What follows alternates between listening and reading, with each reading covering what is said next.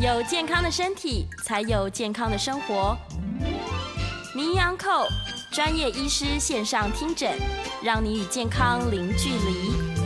这里是九八新闻台，欢迎收听每周一到周五早上十一点钟播出的名医安扣节目。我是台安医院心脏血管外科袁明奇袁医师。今天节目在 YouTube 上面同步直播，欢迎听众朋友们在 News 九八 YouTube 上频道留言询问相关的问题。那在半点钟过后，我们也会照往常案例，那开放 coin 有关心脏血管相关的问题，都欢迎打电话进来询问。我们 coin 专线啊是零二八三六九三三九八。啊，非常高兴啊！那今天来到这个地方，呃，应该是说差点要烤焦，因为大家如果看到我在。这个画面上面的话，我是个比较胖腻的人哦。这种这种天气简直是要我的命。那么，呃，前几天大概是礼拜天的时候，出去卖场买的东西，本来想把把货放在这个后车厢啊，所以我在正中午十二点钟左右的时候，就在整理一下后车厢，希望挪出点空间，把买的货物可以放塞进去。其实我觉得才不过大概。十几二十分钟吧，因为车子真的男孩子嘛，男医师总是有点乱啊。我后面我的家当都在后面，所以要挪出空间还不是那么容易的一件事情。所以东弄西弄，搬出来搬进去，调来调去，大概才三十多分钟的时间，马上你就感觉到整个人呐、从后脑袋那个地方一直烧到热到脖子全身，然后你觉得口干头痛，那甚至有点头晕的情形。那我自己都会觉得好像有点想要恶心。呕吐的感觉会出来，那这种情形，坦白讲，简单一点的说法就是大概有点中暑的现象。那中暑的现象是非常可怕，因为我们常常告诉大家一件事情，在夏天里面的时候，冬天心肌梗塞的发作是比较直接，心脏跟血管之间相关的关系。天气一冷，心脏的血管一收缩，啊，堵住之后，心肌梗塞发作，你马上倒下去。但是夏天它就比较是间接的发作。举例来讲，你的你的这个身上的，譬如说像中暑了，譬如说水分不足，譬如说一直出汗，导致电解质失平衡的情况下，那么你间接的就会导致身体上的血液循环不够充分，不够充分，那这个水就像淡水河已经干枯的情况下。就没有没有血液，没有足够的营养可以进到心脏的血管里面去，那这时候间接的发生了心肌梗塞，所以它是等于是啊、呃，等于是受害者，心脏是颗受害者，因为其他原因导致这个导致这个心脏干干枯，那导致心脏血管突然间痉挛，那突然间倒下来，你送到急诊室，我们一把心电图贴上去。我们把身体上很多东西一去测量的时候，哎，没错，也是像这心电图会有这种缺氧性的变化，那抽血都会有一些心肌梗塞的那些酵素都会攀升，所以大家的医师都会跟你讲说，哦，你发生心肌梗塞了。但是真正来讲，你的导因应该还是热衰竭、热中暑，或是简单来讲，你一下子身体上的水分调节不好。电解质失平衡导致突然间身体不不舒服，嘣倒下去。所以在在夏天这个时候，你以为自己很强壮，那么你都会觉得说，哎，我我我应该可以应付。但其实我自己认为我很强壮，平常还在打球的时候，但你在中午十二点多左右，三十九度、三十八、三十九度的那个情况下，你在外面站不到三十分钟，你一样会造成这样的情形。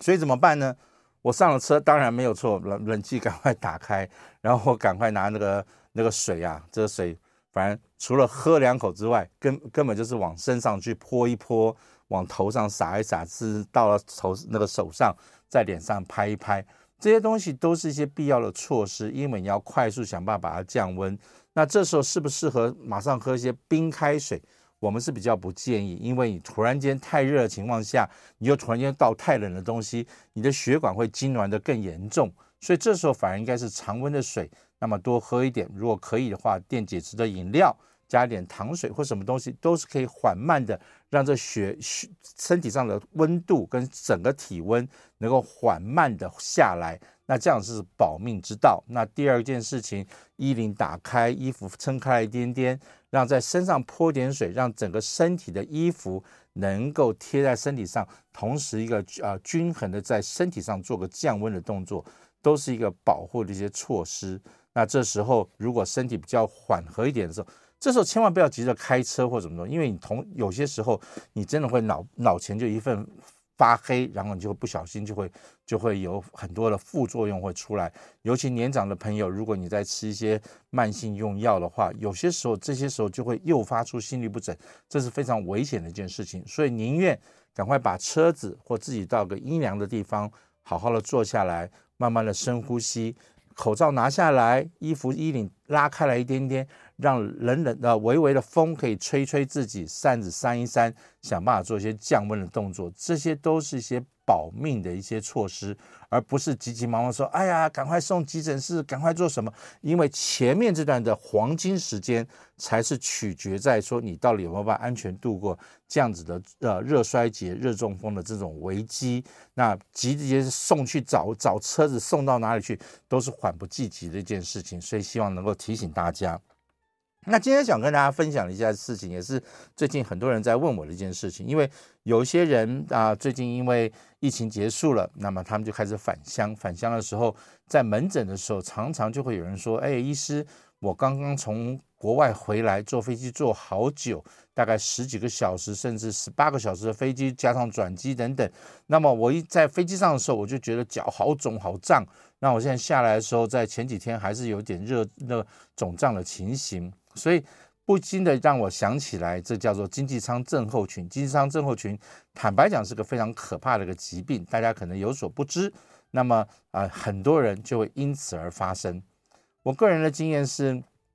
大家也知道我是又高又大的哈。那有时候这个机票实在是非常昂贵，所以有些时候出国的时候，为了省点钱，大概还是会想要买个经济舱的位置，那就缩在那里。你就知道，像我的身体啊。有时候缩在那个地方的时候，呃，这个位置还真的是有点狭窄啊，不太够我用。因为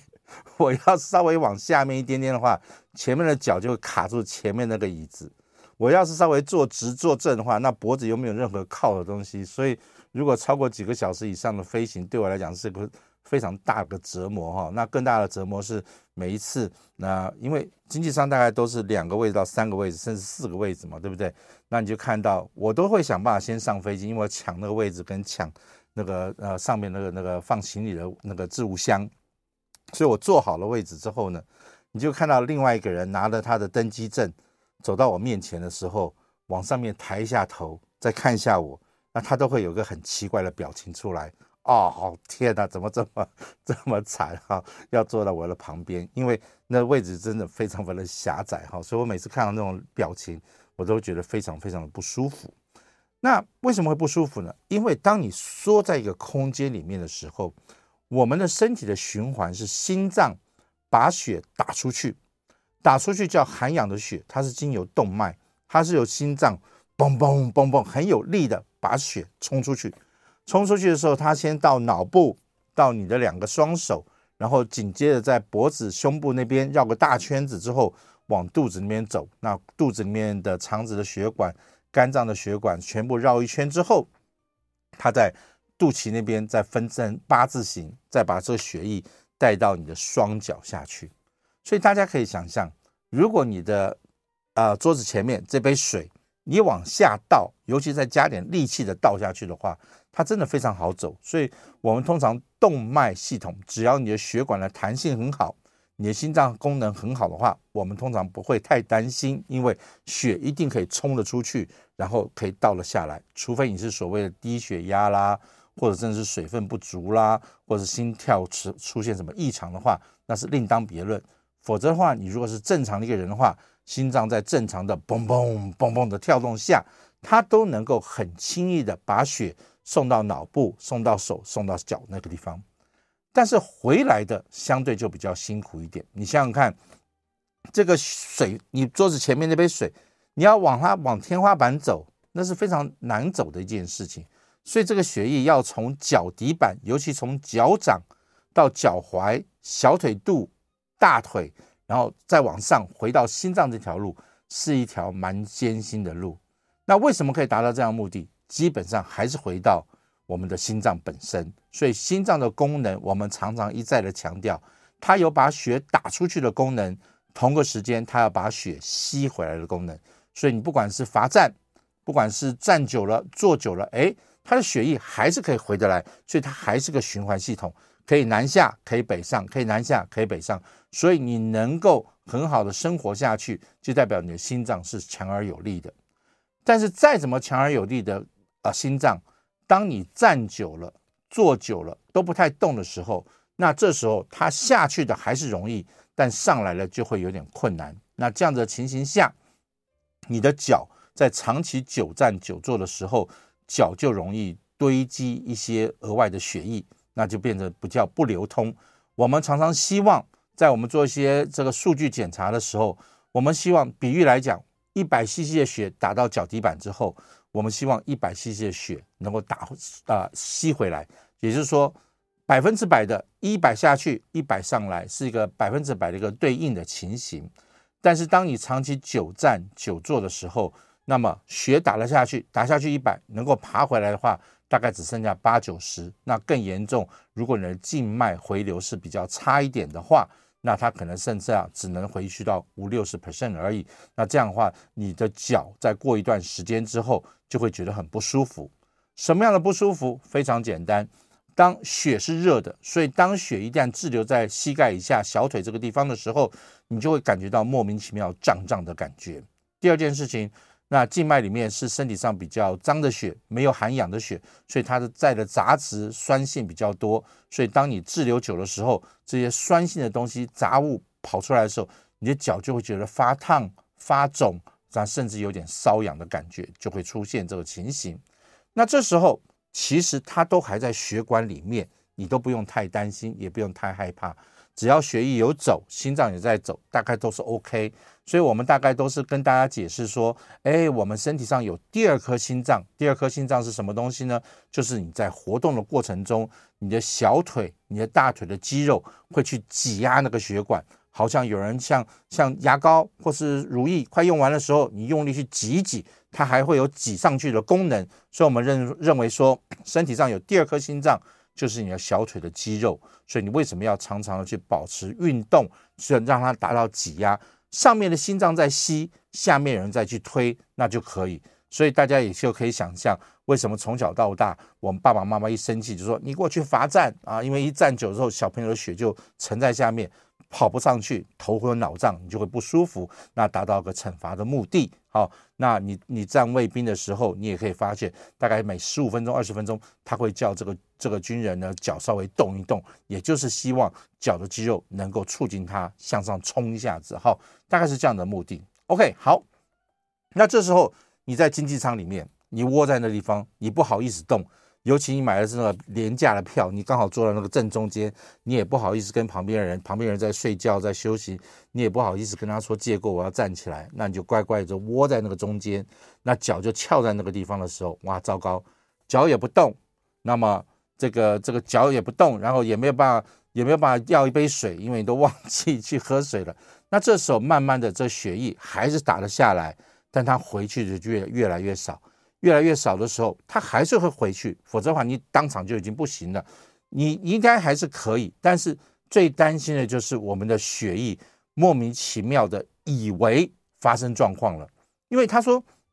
哎，这血怎么都不太动呢？你怎么这个血好像都都留在这里不太动？到底发生什么事情？是受伤了吗？”所以你的凝血凝血的功能可能会误以为说脚受伤了。脚受伤了，我们通常是怎么样？我们通常是皮肤一划伤之后，那么这个皮破掉，哇，血就流出来。流出来的话，当然没有错。你如果是破了很大，那个血会流不止。但是通常来讲，你稍微压迫一下子，或者它接触到空气的时候，诶，几秒钟之后，或一分钟、两分钟之后，它自然就会形成一个血那个血块、血痂，然后它就把那个出血的地方给遮盖住，大概是这样的一个机制。所以你的血液最怕的就是它误以为发生状况，误以为血管受伤了，它在那地方就启动了所谓的凝血机制。那凝血机制的时候，突然间莫名其妙的那那块地方就容易形成一连串的血栓。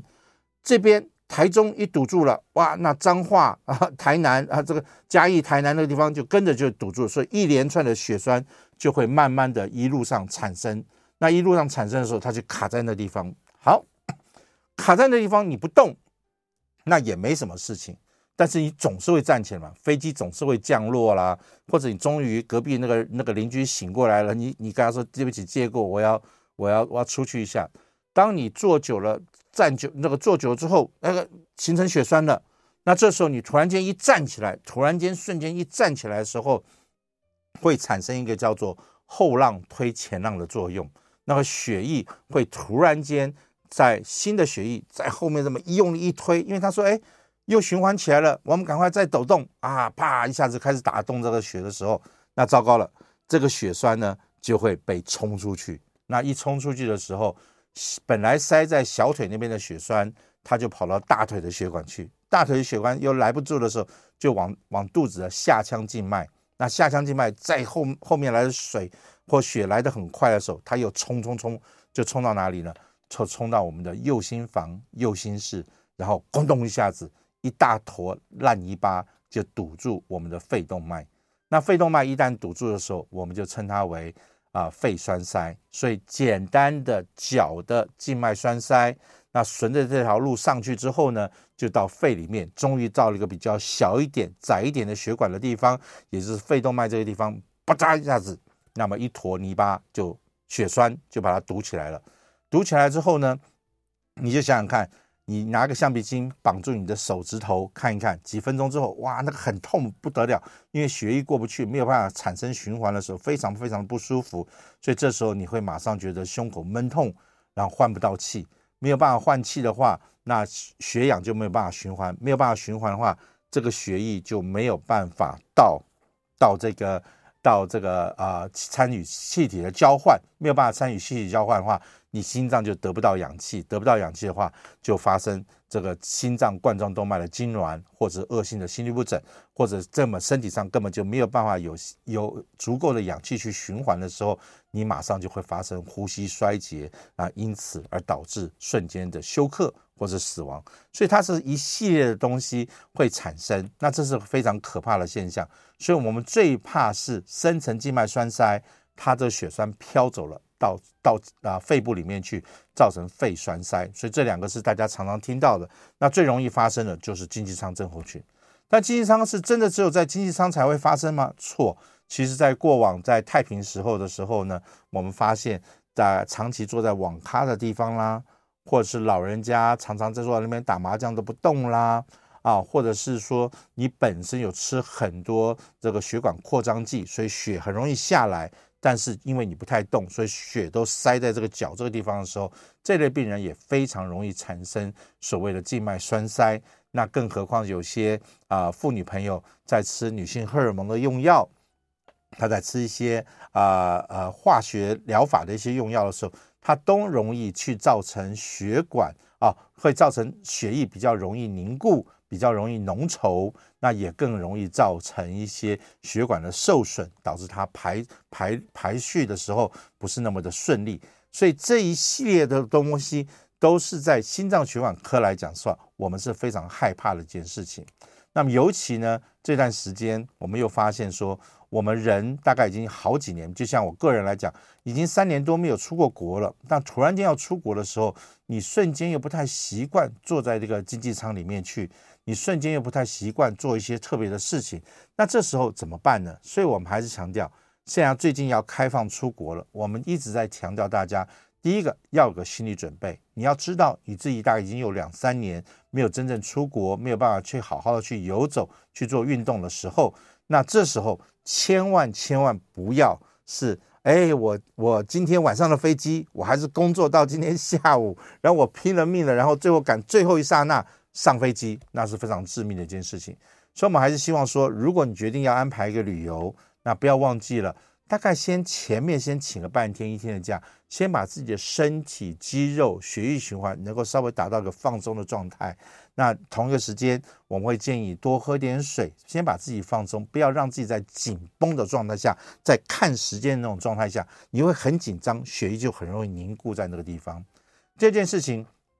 出国去玩。大概不会像在家里头，不会像疫情期间你一直坐在家里面看电视，你大概就会走路，走很多很多的路，你可能会去做很多很多运动，去 shopping，去做什么东西。所以在发生这个情形之前，我们还是建议说，你已经两三年没有运动了，你这段时间既然知道我要去日本玩，我要去韩国玩，我要去哪里玩，那这时候你要先稍微训练一下自己的体力跟耐力，也就是说你在出国前的一两个礼拜，你要开始出去走一走、逛逛街，不如先花点钱在我们台北的这个一零一大楼里面啊，或什么地方，先稍微让自己能够习惯适应这种长期要走一段时间。那你身体就会告诉你说，我走多久，我大概会需要休息。好，那这样的情形要去做。第三件事情就提醒大家，当你在出国前，不要忘记，因为你在你在啊、呃、这个航空公司柜台之后，你还可以喝水，但是你要过过那个海关的时候，你就不能喝水，你要把所有水倒光。所以没错，我们希望每个人在上飞机之前能够准备个一百 CC 到两百 CC 的水瓶，那带在手上。当你过了海关之后，先不要急着去免税店去采购，你先去找个这个饮水机，想办法把这一两百 cc 的水先想给它填补起来。因为有时候在飞机上，目前来讲都是客满的，空服人员是非常忙碌的，他们可能就算过来给你倒杯水，大概也是一小杯水，然后你又很难找到他们。所以在这种情况下，如果你自己已经有备好一杯水的话，我们建议可以好好的先啊，中间不断的去喝。然后我提醒大家，是每一个半小时到两个小时，如果你没有办法记清楚这个时间的话，每当你看完一部电影的时候，务必要站起来。那不管是什么样的情况下，站起来在自己原地上面踏踏步，或者走出来，在这走道上面走一走，到到卫生间、到洗手间那边稍微去动一动，甩甩手，按摩一下子，让身体能够循环起来，这些都是。保命之道，那这些东西都是想办法让自己能够避免掉可能会发生的血液太过敏感、太过紧张，那产生了一些不正当的一些凝血的功能。那这个时候你还要知道，说我平常有没有在吃药，我需不需要在预防性的吃一个抗凝血的用药，或是什么样的东西？这些东西都是在在出国去之前，我们虽然快乐出国，但是还是要有这个心理的准备。免得等发生了遗憾，造成了身体不舒服了，不管是在国外也好，或回来之后，你都是一个不舒服的一个环境。好，我们稍微休息一下子，那待会儿我们就开放 call in，我们 call in 专线是零二八三六九三三九八，我们稍微休息一下。欢迎回到九八新闻台民谣 call 节目，我是台医院心脏血管外科袁明启袁医师，接下来我们就来啊、接听啊、呃、听众的。啊，call in 电话，我们的 call in 专线是零二八三六九三三九八。我们先来接郭小姐的电话。郭小姐你好，袁医师你好哈，我请教一个问题哈，因为我最近看了一本书，他们说哈，他们是心脏心脏科的医生，他们说哈，呃，我们人啊的胆固醇坏的胆固醇，而要低而哈，要降到五十以下才是安全的。那我想说，我们不可能嘛，我们吃东西不可能。会降到五十以下，我们的规定就是一百三以下就安全了。以袁医师一个资深的心脏科外科医生，您对这个这个说法有什么见解？其实你如果看最近一期的呃康健杂志的话，他们刚好也在报道这个这相关的问题哈。呃，医学是不停在进步的，就像就像我记得我大概二十几岁的时候，呃，高中时期的时候啊，那时候刚。刚从这个牛油说不能吃啊，牛油好可怕，里头一大堆要吃这个人工奶油什么东西的哈。那那时候哦，多少多少的那个篇报道出来说，这人工牛油有多么好吃啊，多么健康等等。甚至我们后来还有人说什么一定要喝牛奶，不能有有含脂肪的，因为含脂肪的牛奶会如何如何如何哈。结果经过三十多年后，最近的报告都出来说，刚好相反。你不能吃，你不能吃些东西，甚至牛奶里面啊、因为要要减去它的这个脂肪哈，要做好多加工的手续，那反而对身体是一些很大的伤害哈。所以医学是个进步的东西，那医学在一直在去演进，所以过往我们发现，第一次发现是说，当这个坏的胆固醇越多的时候，血管容易动脉硬化。我们在动脉硬化的这些这些东西拿出来的时候，发现说，哦呦，它的 LDL 好像都普遍偏高，所以我们认为是要把 LDL 降下来之后，这个胆固醇的囤积就会就会减缓。那热门了一段时间，那确实有这样的情形。但是我总认为矫枉过正的治疗，你反而反就是反抗了这个天然的情形，因为胆固醇的合成，那那这些好的好的胆固醇、坏的胆固醇，对身体的其他功能，像荷尔蒙的制造啦、神经的一些一些修复啦，它都是个需要的东西。所以你过度把它矫正过来之后，你也许你的血管不太容易硬化。但是你其他的反而会造成很大很大的一个伤害，更何况如果你是要用更多急剧式的方法，包括不吃不喝，包括一定要天天打针、天天吃什么东西的话，那我认为是矫枉过正的。所以现在来讲的话，我不是那么支持这样的做法。但是你要跟你的医师讨论一下，你现状到底是什么样的情形，到底应该做什么样的改善，那这样子才是对你是一个最好的帮忙。OK，我们来接林先生的电话，林先生你好。你好，首先感谢你在这个时节讲这个这么应景的题目哦。然后我想请教你的问题是说，这个呃小腿的静脉曲张，如果说你已经是有那种很多条小蚯蚓在你的脚上爬的那种朋友哦，他如果要出国去玩，或者是要坐比较啊、呃、长途旅行的车子，他是不是更应该注意说，哎，你会不会发生这个经济舱症候群哦？然后第二个问题是说，啊，有的人都说这个小腿静脉曲张，有的人说可以给他按按摩，刺激他的肌肉，帮助他把血挤回去。可是有一些人又会说，啊，好像不能够按摩太过度啊。那这样子，有些朋友他就很紧张啊。那我小腿有这个小蚯蚓的人，我要出国去，到底呢，我能不能够给我的小腿给他揉一揉、捏一捏啊？然后您刚说，如果要下飞机走路的时候，你要小心一点。那如果是说冬天的时候，如果你坐很久，然后你瞬间又要去泡个温泉，是不是也一样要特别小心注意？以上跟您请教，我再讲讲说，您谢谢您，谢谢。OK，先谢谢你的问题啊，因为这个很明显的主做这个单啊制作单位要冬天的时候再邀请我来讲一次，冬天的时候要怎么出国旅游。但不管怎么讲，我们先回答你的问题啊，这是大家很多人的一个很大的个迷思。我们今天所讲的任何问题是叫做深层静脉。深层静脉是我们在腿的骨头的旁边那条大血管，那是我们真正血液回流的重要的干道。这条干道占有了百分之九十三以上到九十五以上的血液的回流，所以你的、你的、你的心脏血管的循环，那么动脉下来，静脉是走这层深层静脉，那么回去。所以，如果说你是深层静脉有静脉曲张，你是深层静脉的瓣膜有问题的时候，那这时候你是大问题者。好，那这种人很少，因为多半都是其他的一些原因导致的，哈，或者先天的一些病变，基本上他是算少数的人。OK，那你所看到的表浅，像你刚刚讲的蚯蚓啊，这些微血管的静脉曲张。那是属于表浅的静脉曲张，表浅的静脉曲张，它带来大概只占了百分之二到三的血液循环，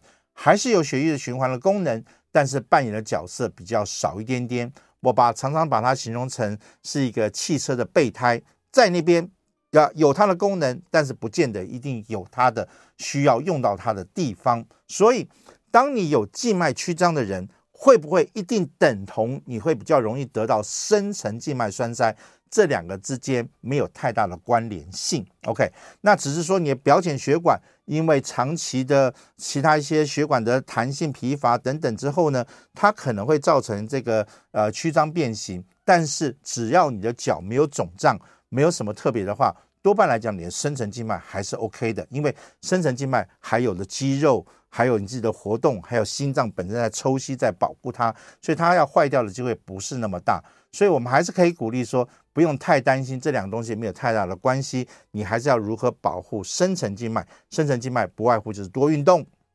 常常站起来，多喝水，保持它的血液的畅通。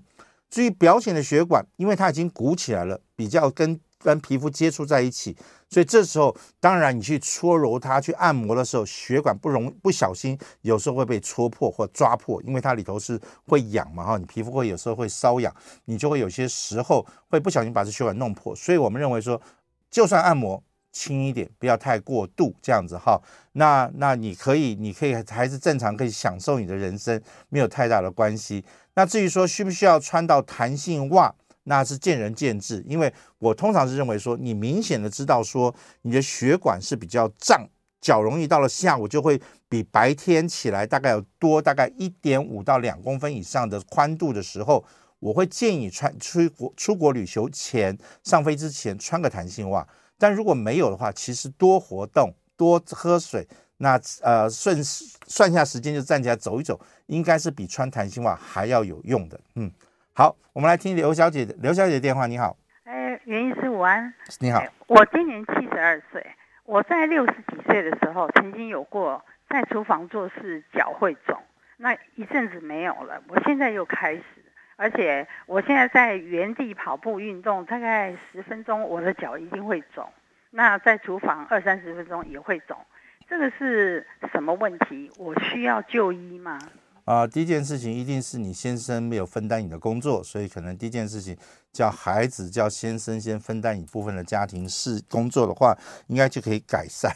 那第二件事情，想办法用时间哈去规划，去看一下你大概站了多久会造成肿。那每一次就记得，譬如说每三十分钟我就觉得脚就有点肿，受不了的话。那你每一次就自己在工作的时候，在洗碗啊、做菜的时候，每二十五分钟的时候，你就停下来，那稍微找个椅子坐下来，把脚稍微按摩一下子的话，它都会改善。其实有两种情形，当我们随着年纪长大的时候，血管本身血管的弹性就跟我们的皮肤一模一样啊，头发会白头发，那么皮肤会有皱纹出来，那血管就会进入某种程度的啊弹性疲乏。啊，只是说我们希望说这弹性疲乏能够稍微慢一慢一点，就像我们不希望皱纹出来太多，是一模一样的道理。所以怎么样让它不要出来太多，那就是多活动，增加它的肌耐力，血管的周边血管的那个耐力是它最需要的一件事情。所以如何达到这样的目的，你就要去看一看。OK，那当然你可以来看一下医院，那来这边血管外科，我们就会帮你做一些检查，看血管的弹性到底好不好。那如果真是很糟糕啊，糟糕就是血管弹性不好了，那你又必须要做家事，你现在又不肯帮忙的话，那我们有时候就会建议，在做家事之前，尤其要超过三十分钟以上的家事的时候，我们会建议在在做之前把脚抬高个三分钟五分钟，那么挤压一下之后，然后穿上个弹性袜，然后再工作，那这也是一种啊预防的方法，所以那可以给你参考这样子，嗯，好，所以很高兴。大家可以有这么多的问题哈，那我们再来接一位刘先生的电话。刘先生你好，啊，刘先生你好，是，哎，请问一下啊，是，刚刚你讲那个深层静脉不幸，我刚好是这样。哦，深层静脉跟那个主静脉之间的那个桥架子，对，松脱两边呐都完全没有功能，我到医院检查过，嗯、那现在问题就是在这里了，这个脚底呀、啊、都会麻。那么呢，有时候麻到了抽筋，然后最麻的时候会麻到小腿上来，然后呢，从胸部这里有一个肝门静脉，那个也浮上来了，腹部也浮上两条，哦，都看得到了。那到底能不能接受手术或者是吃药就可以预防？那吃药有没有副作用？啊，要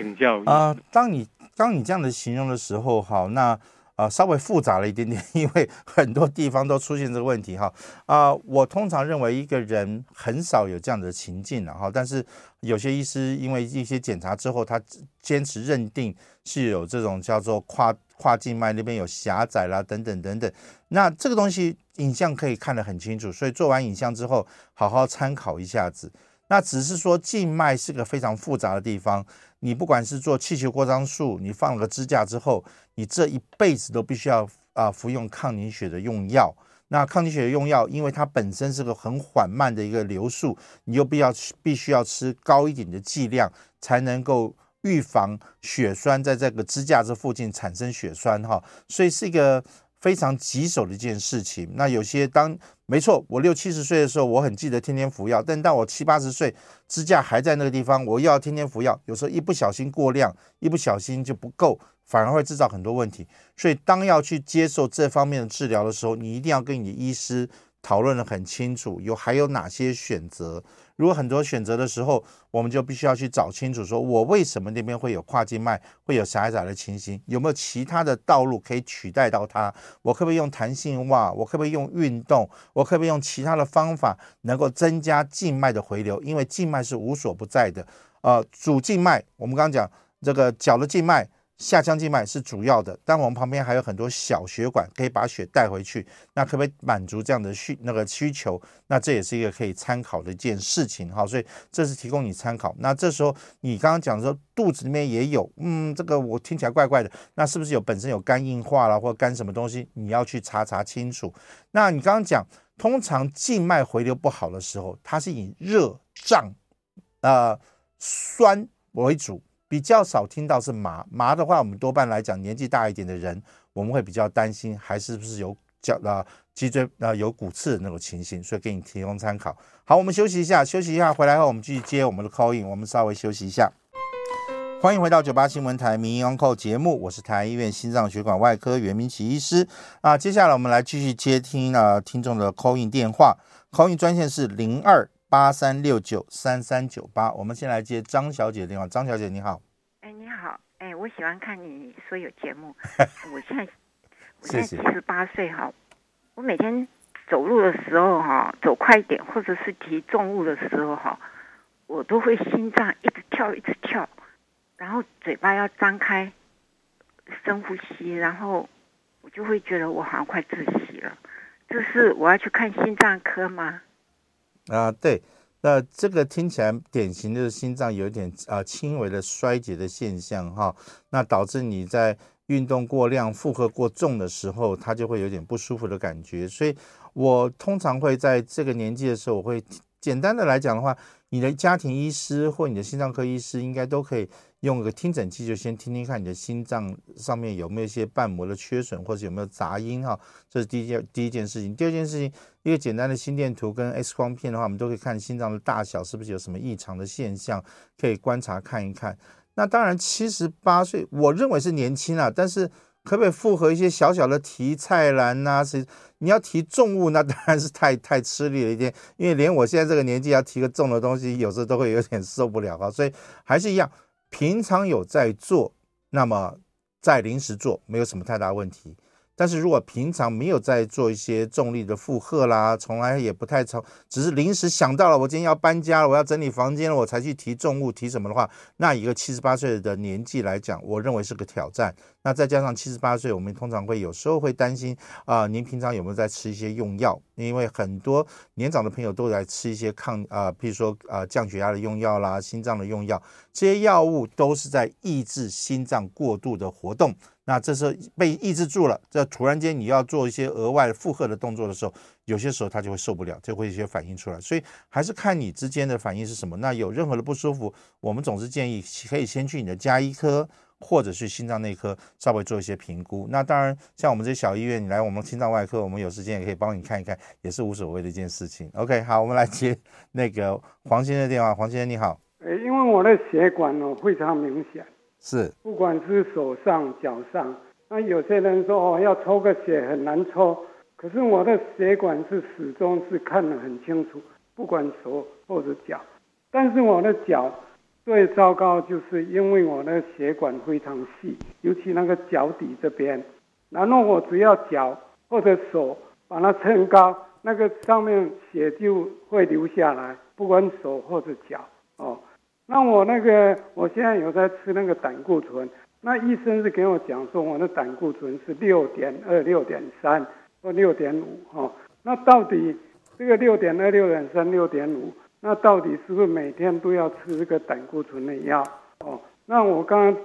所强调就是说，我虽然这个血管很明显，然后我只要手撑高、脚撑高，血液就马上流下来。那这个是到底怎么回事？那另外一点就是说，我常抽筋，这个跟抽筋是不是有关系？谢谢。OK，黄先生，第一件事情哈，呃其实你你刚好可能把一些问题都混淆到了，可见你平常没有在听我们的节目哈。那个第一件事情哈，呃，动脉血管是你看不到的，所以你根本看不到你动脉到底是长什么样子哈，因为它是躲在肌肉里面啊。但基本上你可能呃会把脉的人，也许可以摸到脉搏的跳动，但它长什么样子的话，你必须要用超音波可以看到。那静脉血管你才可以看到，所以你说哇，我的血管好粗好清楚啊，什么？那讲的大部分都是静脉系统。那静脉系统的话，那跟胆固醇有没有关系吗？有关系，但是不是那么相关性，因为它基本上就是一个呃回流的东西。那胆固醇的囤积会造成动脉硬化的情形，所以所以你的胆固醇如果是偏高。那么怎么该怎么服药？所以我还是强调，我每次都跟大家有讲得很清楚。所以你有常常听我们的节目的话，你就会知道，平常你就要知道说，你的胆固醇是为什么偏高？是因为睡眠不好，是因为选择食物不当，还是你缺乏运动，还是什么原因造成它偏高？那可不可以用一些非药物的方法把它矫正过来？那举例以我自己来讲的话，我如果减肥了，我如果天天可以规律的去运动了。我如果一下瘦了五公斤、十公斤的话，我当然有空间。那看一下抽血之后，哎，胆固醇真的变好很多了。那当然我有空有空间可以把药给它停下来，或是少吃一点。我总是觉得最低的药物达到最高的效果是最完美的一件事情。但是如果你你什么事也没做啊，只是觉得哎吃了两天药之后抽个血很好了，我就少吃，那这是不正确的做法，因为很可能那个数据或那个情境是你在吃药后。达到这样子的效果，当你一不吃，它又反弹的话，反而是非常要命的一件事情。所以这件时候，你必须要仔细的跟你的医师去搭配。如果你真的觉得很焦虑、很忧郁，你又觉得不想吃那么多药，那你可能就要啊、呃，不管是用健保的方法或自费的方法，就中间可能多一两次，那看看数据的反应，那到底跟你自己的情形是什么样的情形，然后由医师来给你一个专业的建议，你要不要调药，要不要去做任何的更正？我想这样的话对你来讲比较好一点。那至于静脉那个地方的话，如果你真的觉得有忧郁的话，就来血管外科来看一看，到底是静脉曲张还是真。的是血管发生什么样子，让它这么明显的浮在外面？那这样可能是比较好的一个建议。OK，我们再来接李小姐电话。李小姐你好，袁医师你好，呃，我我开过心脏 PDA 哈，那个我我那个我坐下来哈，坐下来脚会忽然间的变黑，还有我的心心跳哈都都在一百二以上，出就就静静止的时候。就不动的时候也在一百二以上，谢谢。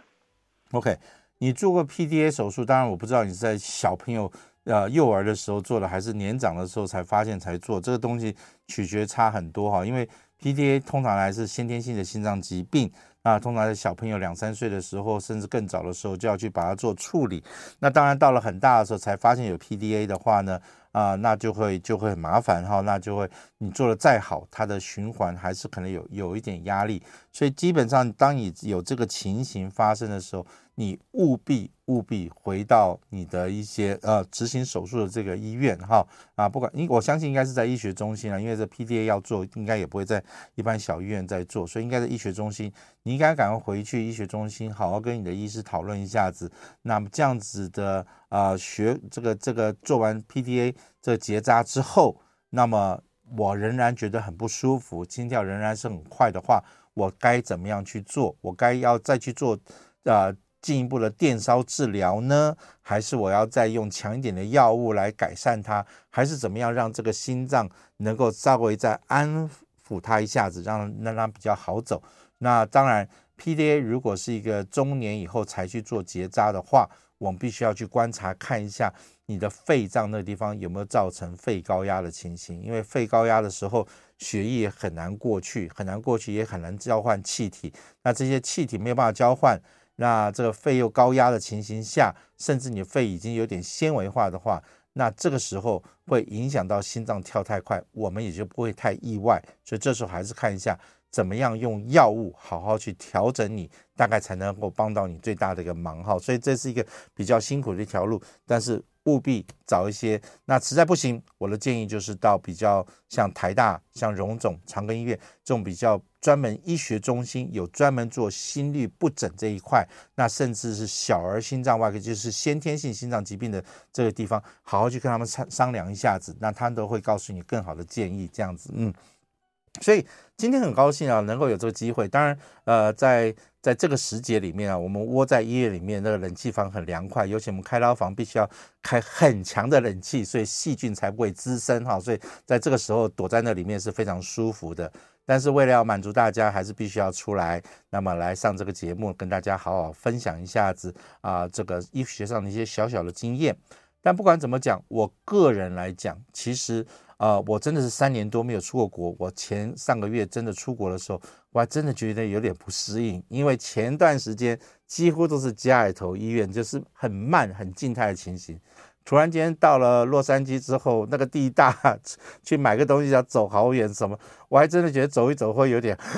有点喘哈。所以这个情形。啊，我相信我会这样子，其他人，你们大家每一个人可能都会有这种情形，所以不要以为说，哎，好棒哦，又可以出去玩了，又可以去坐飞机了，又可以到外面去玩，你就没有做好准备。尤其在此一时七月份，你不管去任何地方哈，除非你去啊，事实上欧洲现在都是热浪的很严重啊，所以好像没什么地方是凉爽的地方。所以如果去到那地方，一定要小心预防中暑啊，预然后第二，在运动过程中。小心肌肉会有点过度运动之后，造成造成一些乳酸的堆积，你会觉得非常的不舒服。那再来，你在外面玩的过程中出汗流汗，那电解质不平衡，所以有些人说我有喝水，但是水里头缺乏了电解质的补充，有些时候也是不够的。甚至你喝太多水的时候，反而更容易把一些钠离子把它稀释掉的话，反而更容易造成很大的一些伤害。所以把这些小小的东西听进去。那有机会的话，多多浏览一下什么叫做